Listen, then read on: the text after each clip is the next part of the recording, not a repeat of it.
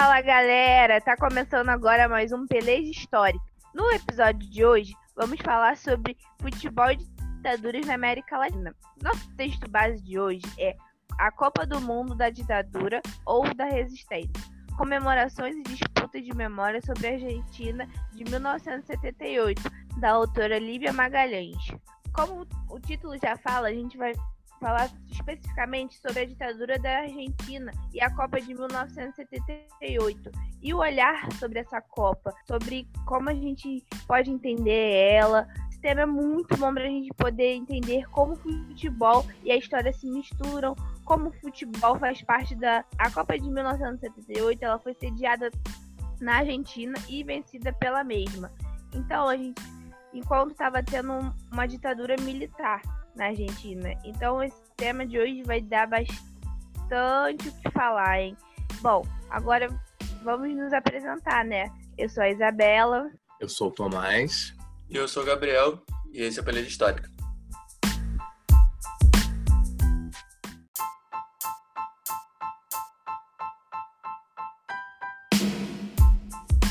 Depois da nossa apresentação inicial do que vai ser o tema debatido hoje, sobre a Copa de 1978, as transformações com que ela foi vista no, pelo povo argentino né, ao, longo da, ao longo da história, como a política influenciou a maneira que a gente lida com essa memória, vamos tentar pensar um pouco paralelo com os dias atuais.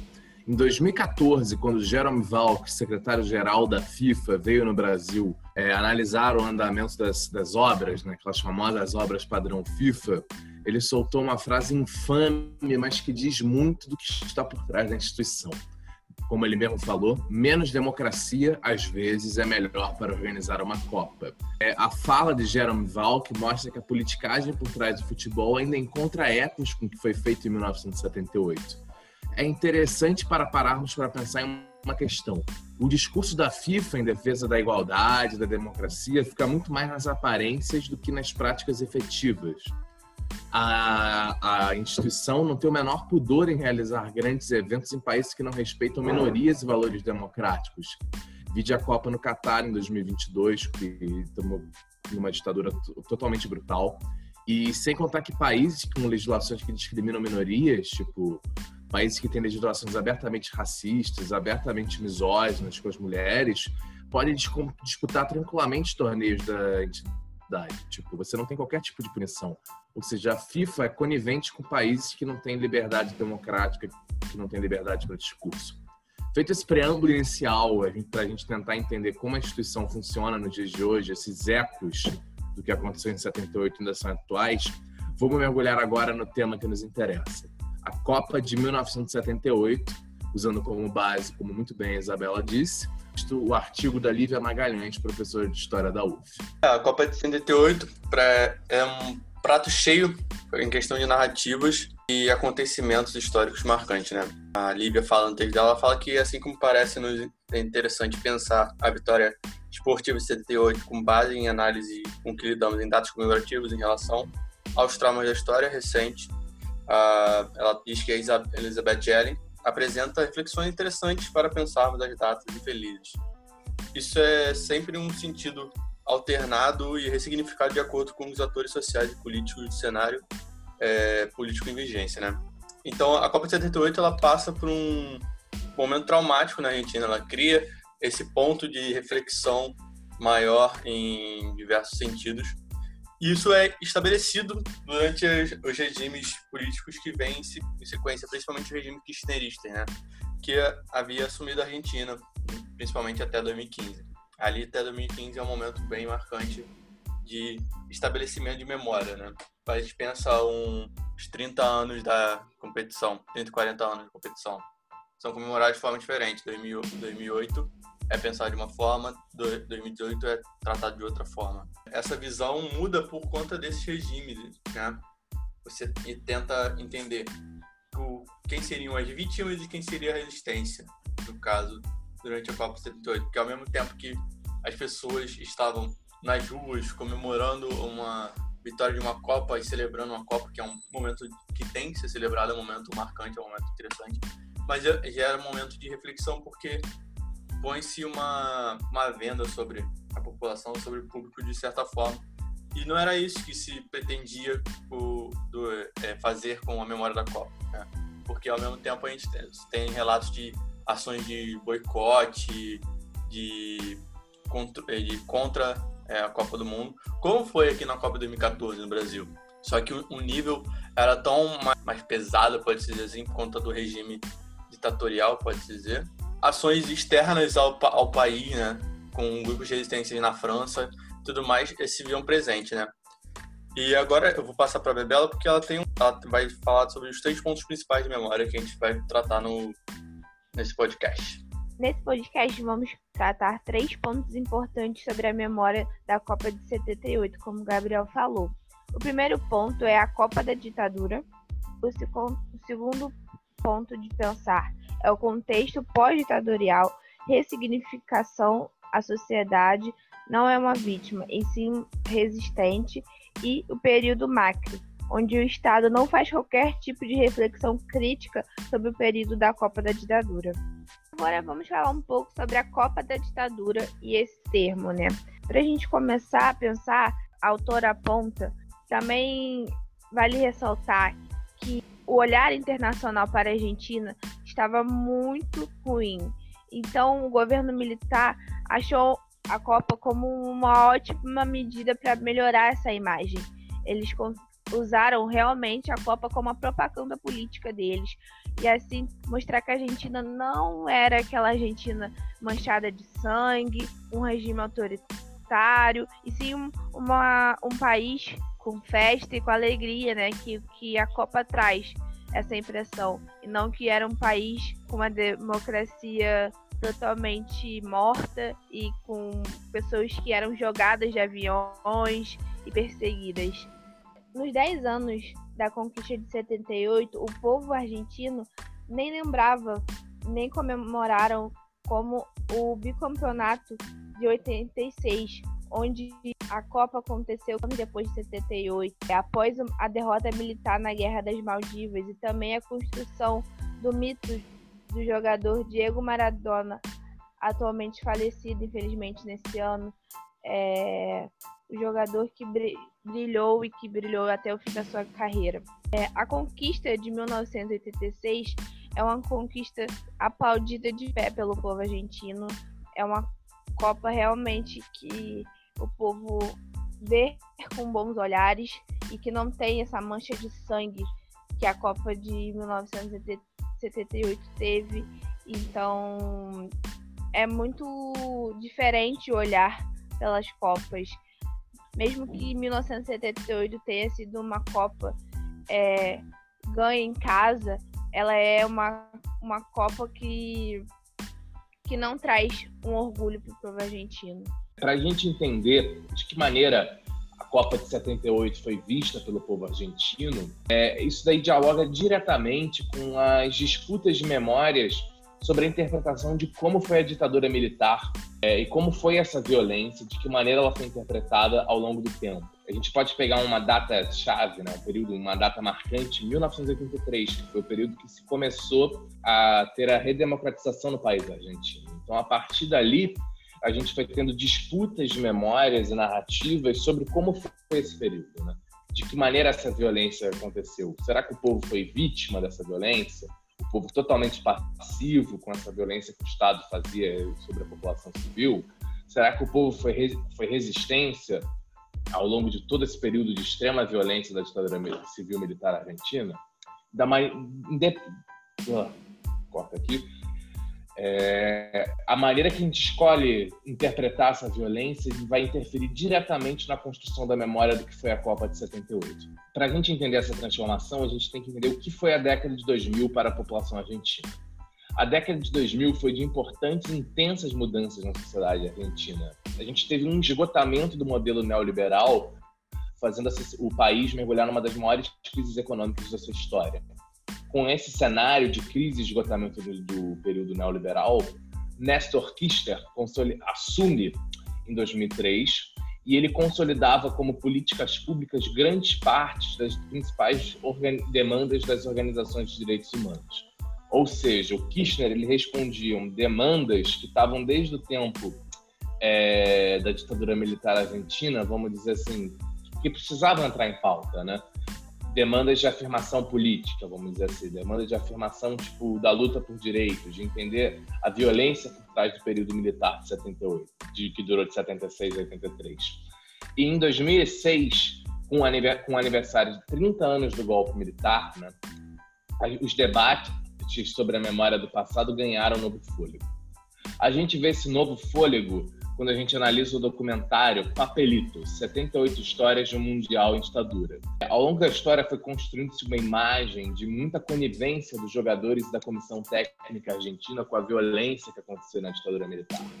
Eles eram vistos assim como garotos propagandas, vamos assim dizer, desse regime desse regime autoritário. Só que nessa situação, com esse portal, você trouxe uma nova perspectiva do papel deles ao longo desse período. É, o portal destacou o posicionamento político de Menotti, reivindicando sobre sua consciência sobre parte da violência do regime. Ou seja, o treinador da seleção argentina tinha noção da violência que acontecia naquele momento e se posicionava contrário. Ele não era passivo, ele não era um garoto propaganda, vamos assim dizer. E, por sua vez, um dos jogadores mais importantes daquela Copa, Mário Kempis, trouxe um discurso consonante com os primeiros anos da democratização. E o Kempis trouxe uma perspectiva muito interessante para a gente pensar a Copa de 78. Ele se lembra com orgulho daqueles dias, mas os sentimentos que ele tem daquele momento são contraditórios. Né? Ao mesmo tempo que ele estava ganhando um tipo de suma importância para a história do futebol argentino, trouxe alegria para o futebol argentino, a Copa acontecia simultaneamente a um período de extrema violência, né? E a fala dele é muito interessante, pra, que mostra muito essa contradição. Nós não somos muito respeitados. O que nós fizemos não era para os políticos que estavam no, no, palco. Nós fizemos pelo futebol argentino e pelo povo. É... Ou seja, aqui já fica muito claro, né? Que, que os jogadores não jogaram para se tornarem garotos propaganda da ditadura militar. Essa fala do Kempis traz uma nova perspectiva sobre o papel dos jogadores dentro desse contexto de ditadura militar. E acho também, para finalizar aqui rapidamente, é, a gente tem que problematizar um pouco que a abordagem mais comum feita sobre a relação entre esporte e política é relacionada ao seu uso por governos autoritários como forma de legitimação, propaganda política e busca de consenso. Se a gente muda um pouco a perspectiva pensando esse cenário é, pensando o esporte também como espaço de resistência, a gente encontra espaço para novas narrativas e novas, novas visões sobre a história. Ele, ele, trouxe novas perspectivas sobre o papel dos jogadores e técnico da seleção argentina, Menotti, né, e de que maneira eles lidaram com a Copa se passando durante o período ditatorial. E pensando mais nos momentos mais contemporâneos e atuais, vamos dizer assim, em, 2000, em 2008, a gente já vê uma movimentação muito grande dos atores, sendo jornal, sendo pessoas que estiveram ligadas ao regime de 78, que geram lembranças diferenciadas do regime, né, na comemoração de 30 anos.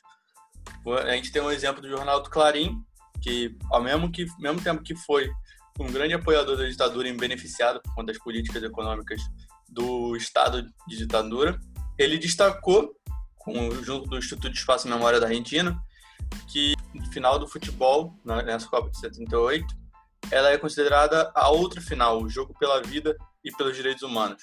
Então, a gente vê essa dicotomia de leitura, tanto por conta de por conta do momento que acontecia a final, que se pensa na construção de uma Argentina grandiosa e poderosa, que estaria mostrando seu, seu, sua nova face durante o período, mas que no, no presente, né, no, nos momentos mais atuais, a gente vê que é, existe uma leitura crítica por, mesmo por seus antigos apoiadores, né? A gente vê que a leitura da, da sociedade muda e que se compreende que foi um momento de grande é, conturbação e tudo mais, muitos, muita coerção, muita violência, e que aquela, aquele jogo, aquela final, aquela Copa do Mundo teve um significado tanto de construção de imagem como de sensação de alívio, de libertação por Valentino, por mais que eles não vivessem aquele momento, né?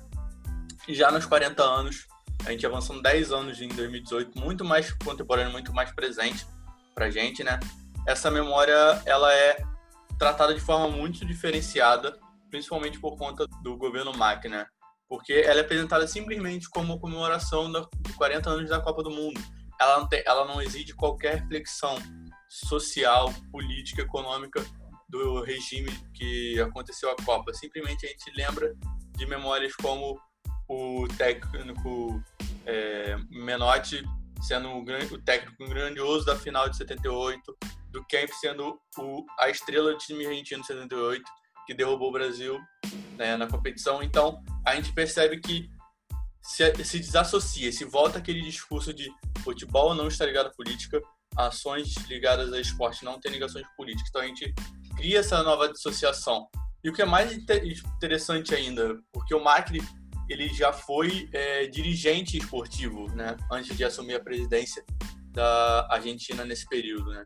Ele foi dirigente esportivo, acho, acredito que foi do Boca, se eu não estou errado, ele foi dirigente esportivo do Boca e ele foi uma das, a, vamos dizer que uma das é, dos mandatos no Boca que mais rendeu frutos ao Boca é, com questão de monetária e tudo mais. Não, te, não tiveram tantos títulos. Teve a disputa com o Corinthians, aquele Libertadores de 2012, que o Corinthians sagrou campeão da Libertadores e Mundial. Foi o momento que o Mac estava presente na, no Boca, mas ao mesmo tempo, ele não foram ações de significação, de memória, de poder do, do clube, ou até, vamos dizer, para a Argentina não foi uma significação de poder, de mostrar que a nação ou o clube que ele já comandou eram grandiosos, mas sim de construir uma imagem de que, ó, nós mantemos, nós nos mantemos assim, mas a gente não tem nada a ver com futebol mais, é essa questão econômica e desenvolvimento, né? Uma situação assim.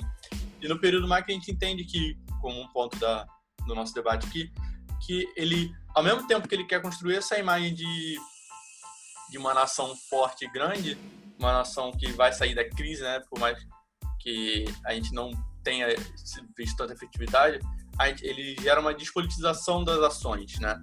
O governo, ele tenta ser despolitizado, ele tenta ser uma administração que vai salvar e resolver a situação do país, né?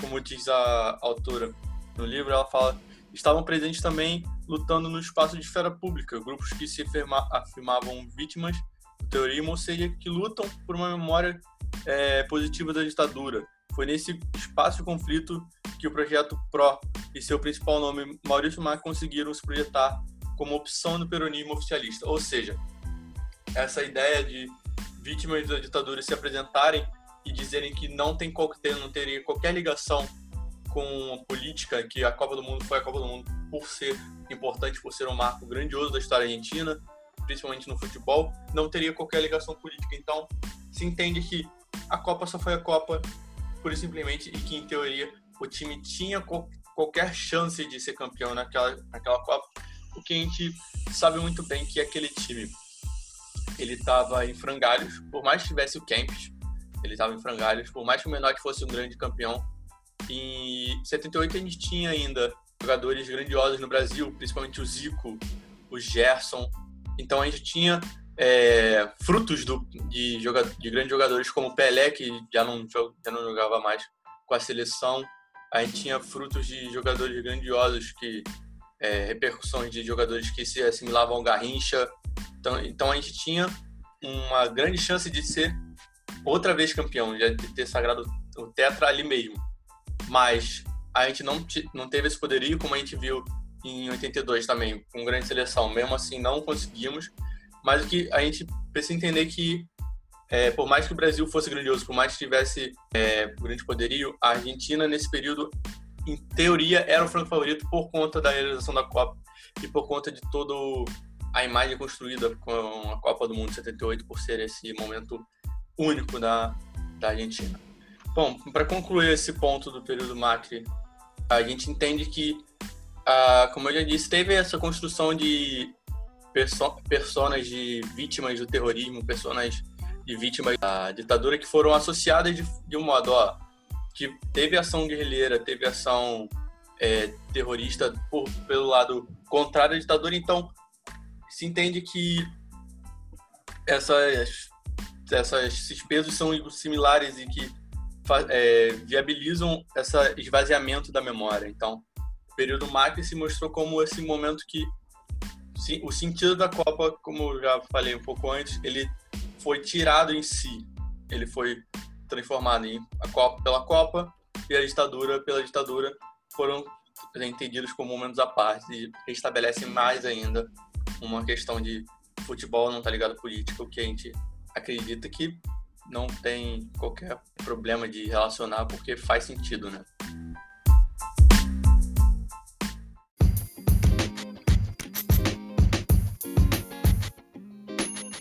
Para manter a tradição do nosso podcast, que sempre encerra com uma dica cultural, né, eu gostaria de indicar uma música de uma banda seminal do rock argentino. O rock argentino, né, liderado pelo genial Charlie Garcia, foi uma das principais manifestações culturais de repúdio ao regime militar. O supergrupo Serru Girán, que existiu durante 1978 e 1981, com Charlie no piano e sintetizador, David Lebon na guitarra elétrica, Pedro Aznar no baixo Oscar Moro na bateria, foi uma das bandas símbolos da resistência contra a ditadura militar. O grupo, que misturava elementos de rock, jazz fusion, tendo uma pegada bastante progressiva, compôs diversas músicas de teor crítico à violência que acontecia na Argentina. A música que a gente vai indicar, e também o álbum por tabela, uma de suas mais famosas composições, é Vieners 3 AM, do álbum La Graça de las Capitales, de 1979. Bem, Vieners 3 AM significa sábado 3 da manhã, só para fazer essa tradução aí, meio Google Tradutor, né? Denuncia a barbárie por trás dos voos da morte. É, daqueles voos famosos que você levava prisioneiros, pessoas que tinham sido colocadas presas pelo regime militar argentino, botava elas avião, no avião e jogava elas, vamos dizer, do, no mato, no mar, bem, voos da morte, né? E a música foi censurada pela ditadura militar por ser um incentivo ao suicídio, né? Porque a letra trabalha bastante com essa ambiguidade de uma pessoa que está prestes a tirar a própria vida, a sua própria vida, mas diversos trechos fazem reverências diretas ao clima de melancolia e tristeza que tomaram conta da Argentina durante esse período militar como diz um próprio tre um trecho aqui, fazendo uma tradução livre, né, com alguns equívocos, mas é uma tradução mais próxima que eu posso fazer, que é já se foram os tempos de amor, de música e de ideia, já se foram tempos de sexo, de Deus, de cor e, da, e das fronteiras, e nada em si mudará. E por fim, temos o trecho que vemos a, essa ambiguidade entre narrar um suicídio, mas sendo bem explícita a referência que é feita aos rolos da morte. É, folhas mortas que caem sempre igual, os que não, se, os que não podem continuar mais se vão. Ou seja, eu acho que essa música é um símbolo de crítica ao regime militar argentino, é uma música genial e todo o álbum, toda a obra do Serru Girán, toda a obra do Charlie Garcia trabalha com denúncias à violência ao regime militar argentino e acho que essa dica cultural é válida para um podcast que debateu sobre a importância de sobre o futebol, sobre a Copa de 78, sobre de que maneira essas memórias do regime militar ainda estão vivas na sociedade argentina. Bom, galera, estamos chegando ao fim do nosso episódio. É, ao longo dessa conversa, esperamos que vocês tenham conseguido enxergar como o futebol e a história, os momentos históricos se conversam e como a gente consegue entender momentos históricos a partir do futebol. Também vale ressaltar é, como o futebol e a política elas se misturam sim, como o futebol e o nosso, nosso cotidiano também se misturam. Essas interpretações da ditadura a partir da Copa de 78 refutam qualquer qualquer levantamento que, diga que política e futebol não se misturam. Bom, esperamos que vocês tenham gostado desse nosso bate-papo. É, não esqueçam de seguir as nossas redes sociais, é, Instagram, Spotify e, o YouTube, todos lá, Peleja Histórica. Fiquem por dentro das novidades. É, todo domingo, depois daquele futebol, daquele churrasco, nosso podcast entra no ar e aí para vocês finalizarem aquela domingueira escutando o nosso bate-papo sobre futebol. Então é isso, galera. Até a próxima.